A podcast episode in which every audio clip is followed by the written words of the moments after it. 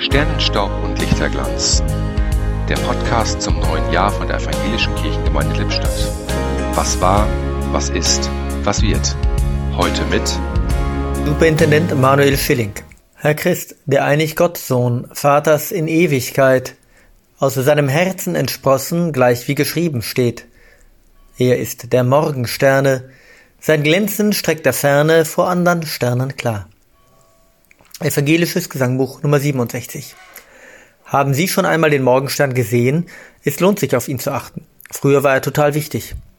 Wenn jemand die Nacht durchwachen musste, war er eine große Hilfe.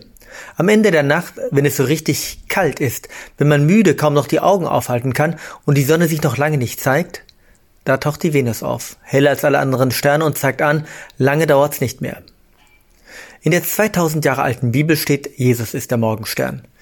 In den 500 Jahre alten Liedern aus der Reformationszeit heißt es, Jesus ist der Morgenstern. Jetzt ist Corona. Die Nacht ist lang, der Lockdown hört nicht auf, die Inzidenzzahlen gehen nicht runter, die Nerven liegen blank. Wann wird es besser? Wir Christen glauben, in dieser Nacht erscheint der Morgenstern. Er heißt Jesus Christus. Es gibt Hoffnung. Deshalb haltet durch. Werdet nicht ungeduldig, resigniert nicht, beachtet die Regeln.